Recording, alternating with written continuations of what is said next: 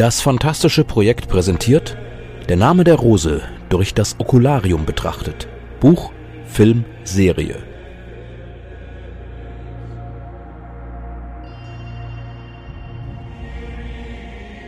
Sechster Tag, worin wir uns auf dem Weg zum Höhepunkt der Handlung befinden, von dem allerdings nicht so ganz viel in den Adaptionen gelandet ist.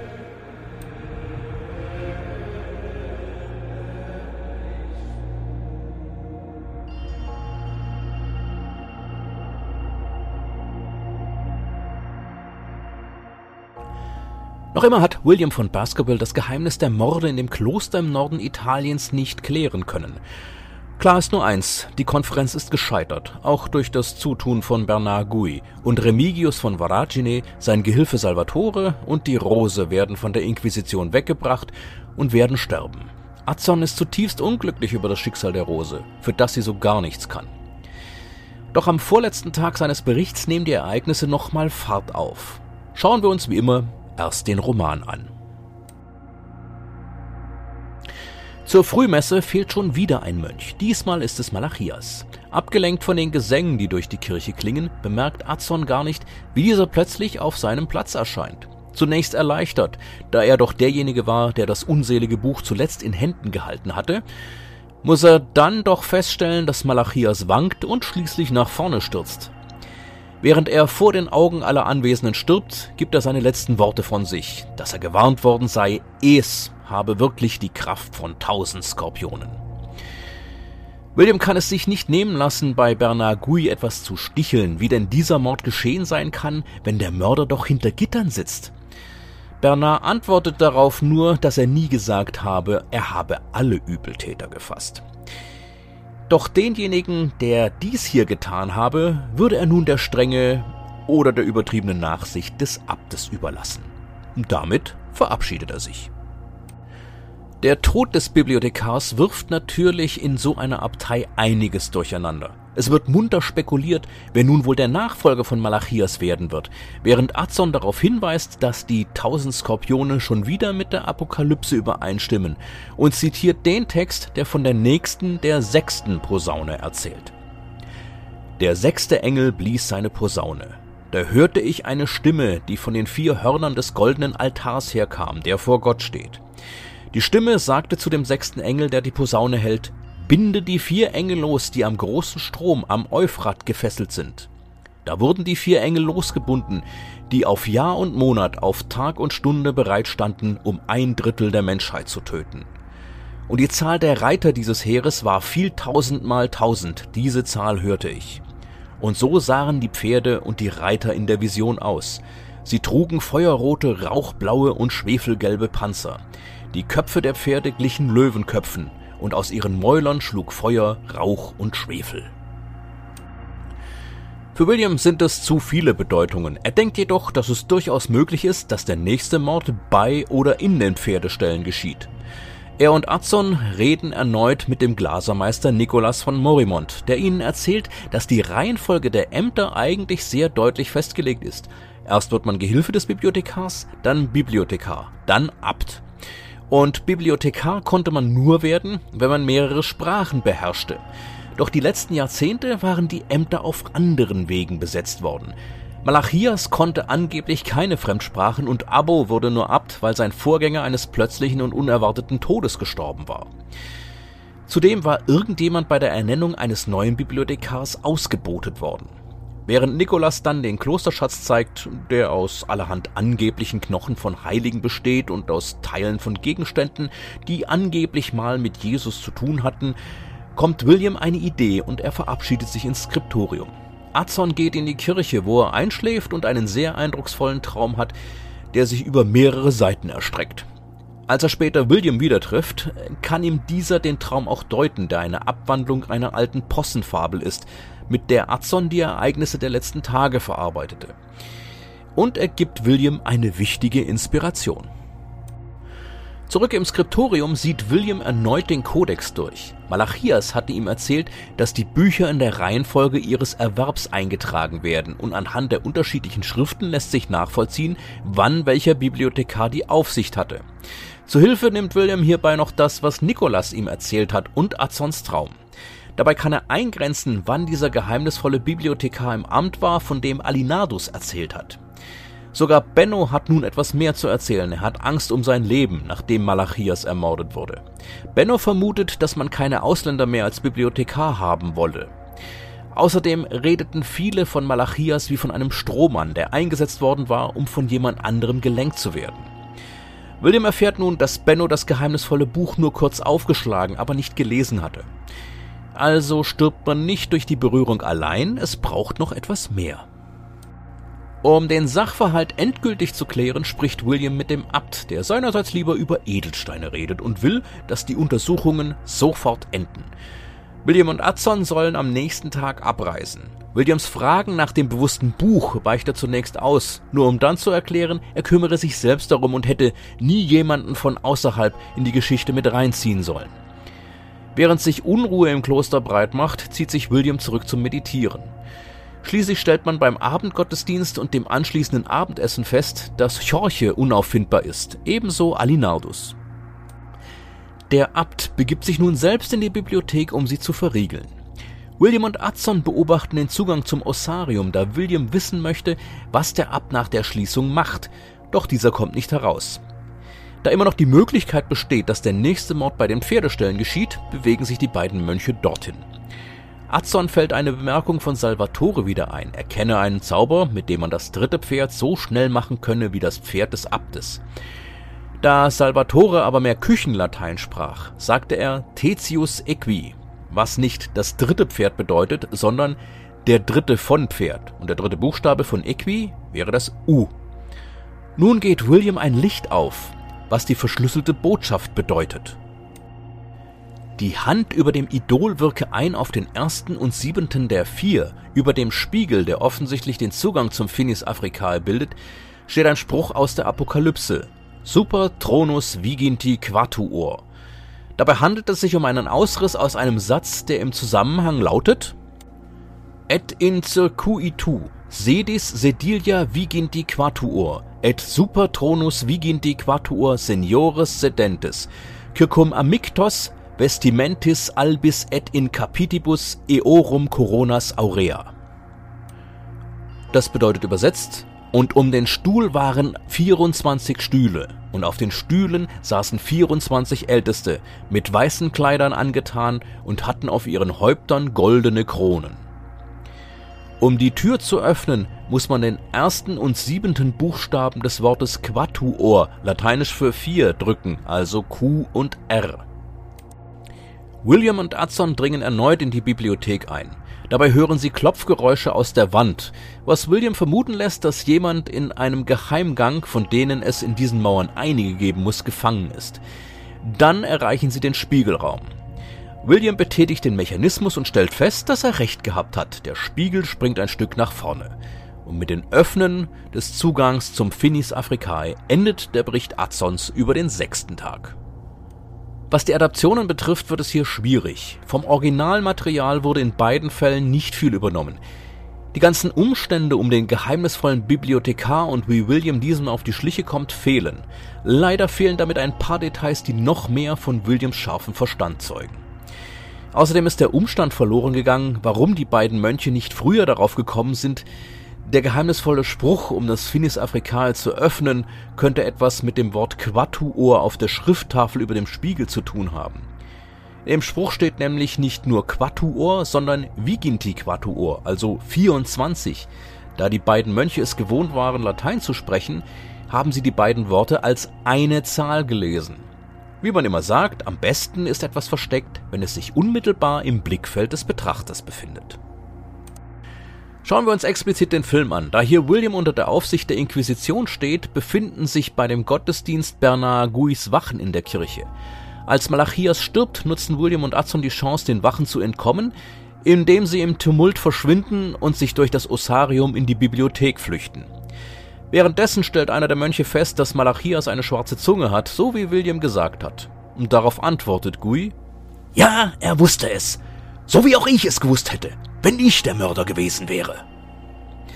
Diese Anschuldigung von Gui ist völlig überzogen, was die Geschichte betrifft. Etwas später, darauf werden wir bei der Abhandlung des nächsten Tages kommen, wird Adson etwas naiv glauben, Gui könnte mit Fakten überzeugt werden, indem sein Meister ihm den wahren Mörder präsentiert oder sogar selbst vor dem Papst angeklagt werden. Diese Figur wird sich jedoch von nichts überzeugen lassen. Auf dem Weg durch die Bibliothek bemerkt Adson, dass die beiden noch immer nicht wissen, wie man den geheimen Zugang öffnet, wobei William zum zweiten Mal das tut, was ich beim Zugang zum Ossarium schon kritisch angemerkt habe. Er hat plötzlich eine Eingebung aus dem Nichts. William sagt, vielleicht indem man auf den ersten und siebenten Buchstaben des Wortes vier drückt. Adson, aber vier hat nur vier Buchstaben. William erklärt, wie es gemeint ist und behält natürlich recht. Gleichzeitig passiert etwas, das nicht im Roman steht.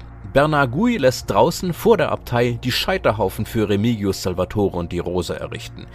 Das ist der Countdown, den ich schon erwähnt habe, der die Spannung steigern soll.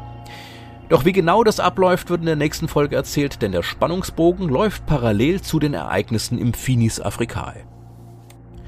Etwas mehr dazu erfunden wurde in der Serie. Nach Malachias Tod in der Kirche sagt Bernard Gui fast das gleiche wie im Roman. Was hier allerdings neu dazu kommt, er will nicht abreisen, sondern die Scheiterhaufen für die Ketzer in der Abtei errichten lassen. Adson hat darauf das Gespräch mit William, in dem er klagt, dass die kleinen Leute für die Verbrechen der Großen zahlen müssen. Das veranlasst William dazu, nochmal mit Gui zu reden. Gui ist siegessicher und wähnt die Franziskaner am Ende. William kommt auf das Mädchen zu sprechen und konfrontiert Gui mit der Tatsache, dass selbiger den Scheiterhaufen von Fra Dolcino und seiner Gefährtin persönlich angezündet habe. Ein Inquisitor muss Recht sprechen, er darf nicht zur ausführenden Hand werden. William will so die Rose freikriegen. Gui steigt daraufhin in den Kerker und redet mit ihr auf Okzitanisch. Von der Handlung her ändert das Gespräch allerdings nichts, außer dass noch ein meiner Ansicht nach unnötiger Spannungsbogen eingebaut wird ob Gui es sich anders überlegt. Das tut er nicht. Er befiehlt lediglich, man solle die Scheiterhaufen errichten und anzünden, wenn alle am Abend in der Kirche sind. In Teilen kommt das Gespräch mit Benno in der Serie vor. Auch die Unterhaltung mit dem Abt, in dem William darlegt, was er alles herausgefunden hat. Auch hier verlangt der Abt, seine Gäste müssten am nächsten Tag abreisen. Als William und Adson den Hof der Abtei überqueren und William verzweifelt ist über den Gedanken, das Rätsel nicht lösen zu können, hört man ein Pferd wiehern, was Adson an Salvatores Spruch erinnert über das Tertius Equi. Auch hier ist es dieser Tipp, der die richtige Eingebung ist. Wie im Roman dringen die beiden in die Bibliothek ein und hören jemanden in der Mauer klopfen, wobei wir als Zuschauer vorher schon gesehen haben, dass es der Abt ist, der zwischen zwei Geheimtüren feststeckt. Während die beiden zum Finis Africae vordringen und die Geheimtür öffnen, werden draußen die Scheiterhaufen errichtet. Auch hier gibt es also einen Countdown, sogar den gleichen wie im Film. Im Vorwort des Buches Zeichen in Umberto Ecos Roman Der Name der Rose schreibt Burkhard Kröber etwas, das sehr gut auch zu den Adaptionen passt, auch wenn es ihm eigentlich um Kritiker geht. Die kritische Auseinandersetzung mit dem Namen der Rose ist, wie schon Renato Giovannoli in seiner Einleitung schrieb, ein endloses Work in Progress, worin jeder Beitrag quer durch alle Länder und Disziplinen an die vorausgegangenen anknüpft und die folgenden inspiriert. Man könnte auch sagen, sie ist eine kollektive Erkundung des Labyrinths, das der Roman beschreibt und zugleich selber darstellt, und in dem sich manche auch, wie es bei Labyrinthen vorkommt, verirrt. Das gleiche kann man auch über die Adaptionen sagen, denn letztlich ist eine Adaption nichts weiter als eine Auseinandersetzung mit dem Quellenmaterial. Manchmal stößt man dabei auf etwas, das schon im Roman nicht wirklich funktioniert hat und lässt es weg oder endet es. Manches liest sich auf Papier sehr gut, wirkt allerdings visuell nicht so gut. Das sehen wir in den Adaptionen an dem Bibliothekslabyrinth selbst. Im Film wurde es dreidimensional gemacht, damit der Zuschauer sich verloren fühlt. In der Serie blieb es eine Ansammlung von Räumen auf einer Ebene.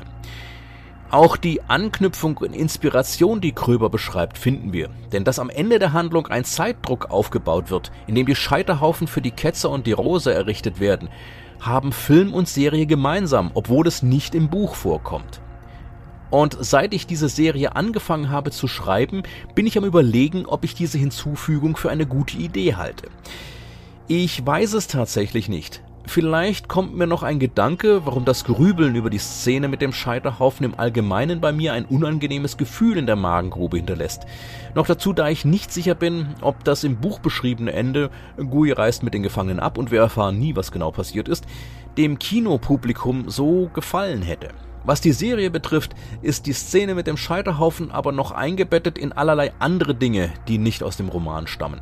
Das Gespräch zwischen William und Gui zum Beispiel, das zwar sehr gut geschrieben ist und wieder einmal ein gutes Beispiel für den scharfen Verstand des Franziskaners, aber es sich im weiteren Kontext des Filmmaterials verliert. Die Konfrontation ist von Seiten Williams sehr gut geführt, als er Gui vorhält, er als Inquisitor dürfe Urteile nicht selbst vollstrecken. Dann kommt die Szene, in der Gui im Kerker mit der Rose redet. Rupert Everett spielt das sehr gut. Man weiß nie genau, ob Gui das Verständnis, das er der Rose entgegenbringt, nur heuchelt, wie er es zuvor bei Salvatore schon getan hat, oder ob er wirklich überlegt, sie laufen zu lassen. Allerdings nicht aus Mitleid, sondern nur wegen Williams Einlassungen, dass er sich schon einmal schuldig gemacht hat, die Vorschriften zu übertreten. Das Problem ist meinem Eindruck nach aber das Beschriebene. Die Szene führt nirgendwo hin. Wir haben erneut das Problem, die Handlung muss zu einem bestimmten Punkt kommen und die Ereignisse dürfen dem nicht im Weg stehen. Und dann ist da ja auch noch Anna. Auch hier ist es ein geradezu bipolares Gefühl. Die Szenen, in denen sie sich im Kerker versteckt, alles beobachtet und ja sogar einen Befreiungsversuch wagt, sind gut geschrieben und inszeniert. In einer Szene drückt sich Anna durch eine Maueröffnung, die kaum breit genug ist und verschwindet gerade rechtzeitig im Schatten, bevor die Wachen hereinkommen. Aber alles das passt irgendwie nicht rein. Was ich dabei noch gar nicht erwähnt habe, wie der Roman wird ja auch die Serie rückblickend aus der Ich-Perspektive von Adson als alter Mann erzählt. Im Deutschen übrigens sehr gut gesprochen von Lutz Riedel. Und während wir im Film schon mehr sehen, als Adson gesehen haben kann, läuft das in der Serie völlig aus dem Ruder. Adson hätte beispielsweise nicht wissen können, was Bernard Gui auf seiner Reise von Avignon in die Abtei alles widerfahren ist.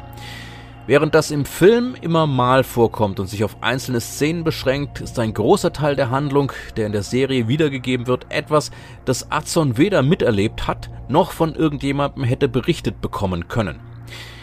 Aber hier ist es wie so oft, wenn der Rest stimmig ist, kann man einfacher darüber hinwegsehen, und das gelingt mir eben nicht ganz.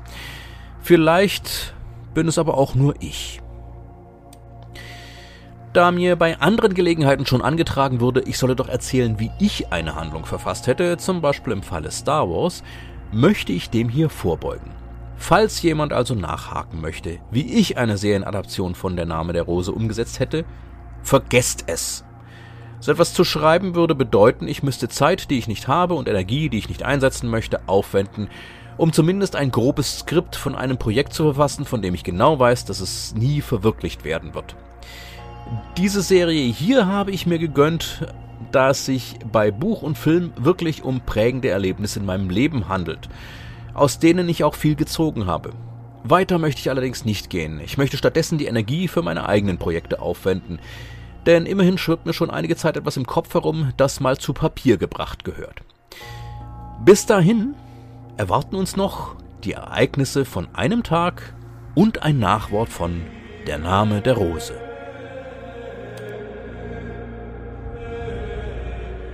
Das war sechster Tag, worin wir uns auf dem Weg zum Höhepunkt der Handlung befinden, von dem allerdings nicht so viel in den Adaptionen gelandet ist.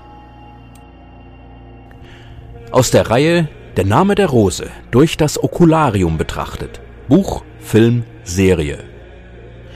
Text und Produktion von Thorsten Reimnitz. Musik Aquila Sun, Gregorianische Gesänge, Scola Gregoriana Hispania unter der Leitung von Francisco Javier Lara.